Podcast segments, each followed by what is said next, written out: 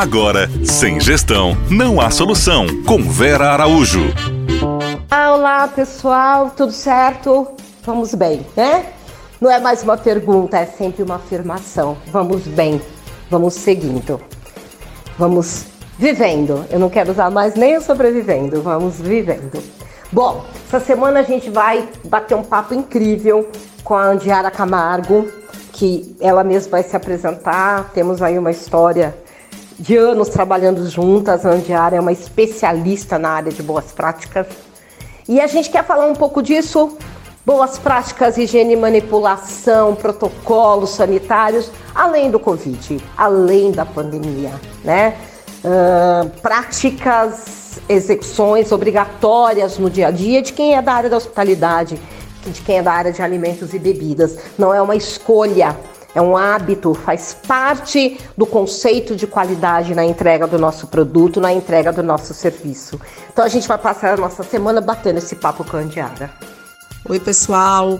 É uma enorme satisfação, prazer, né, digamos assim, uma honra estar aqui hoje com a Vera Araújo, fazendo parte, né, de todo esse trabalho lindo que ela vem desenvolvendo e receber um convite dela para falar de algo, né, que nós criamos com todo carinho e ainda mais para abordar um tema, né, que eu trabalho durante 19 anos, né? Eu sou bióloga, eu tenho um doutorado na área de microbiologia pela USP e eu estou na docência há 19 anos. É, é, como a Vera pediu para falar um pouquinho né, em relação à, ideia, né, esse eixo né, principal desse projeto, então, na verdade, né, a gente está falando sobre doenças, né, sobre DTAs. Né? Então, esse termo é para designar uh, o que, que, se chama doenças transmitidas por alimentos. A Organização Mundial de Saúde ela tem um alerta né, extremamente importante né, que mais de 60% dessas DTAs são provocadas por agentes né, microbianos. Ou seja, a gente tem um quadro, um episódio diarreico ao final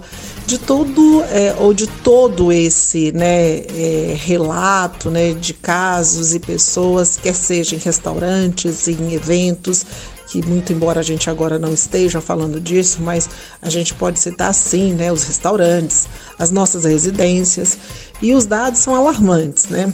Ah, o Ministério da Saúde e a OMS né, fazem abordagens extremamente preocupantes, né, onde tem situações que a gente pode prever, né, que são fatais, né, inclusive isso a gente conseguiu observar no meu doutorado, com um grande né, percentual de micro, de cepas, né, é, e de um microorganismo que hoje é tão importante, né, que é a E. coli, uh, com um alto nível de resistência. Falando nisso, né, eu queria aproveitar a oportunidade, Vera, para dizer que ontem, né, a Organização Mundial de Saúde, a OPAS, né, na verdade, é, comemoraram um atributo ao Dia da Higienização das Mãos, né. Eu acho que não só agora, mas sempre quem é da área ou as pessoas que Uh, já passaram por quadros né, dessas doenças, né, quando a gente fala dessas doenças, porque a gente há índices na literatura de mais de 250 né, patologias só relacionadas às doenças né, de origem alimentar.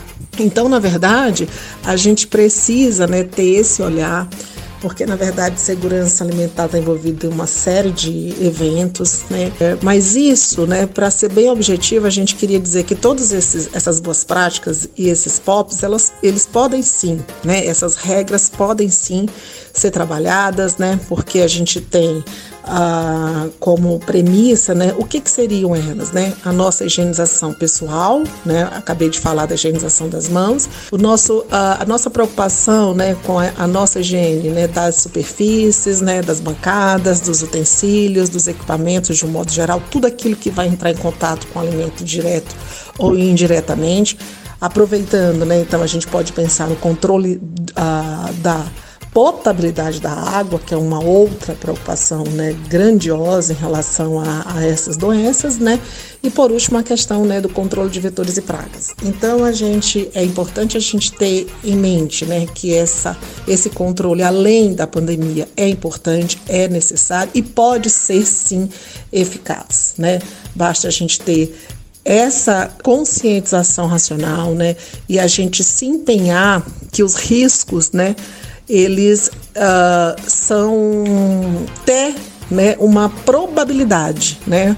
Porque a gente pensa em perigo, a gente pensa em gravidade, a gente pensa nas consequências né, nocivas à saúde, mas sim a gente pode uh, colocar isso em prática né, e zelar pela saúde nossa e a do próximo. Muito obrigada e foi um enorme prazer estar aqui com vocês hoje. Um grande beijo, Vera. Tchau, tchau. Você ouviu? Sem gestão, não há solução.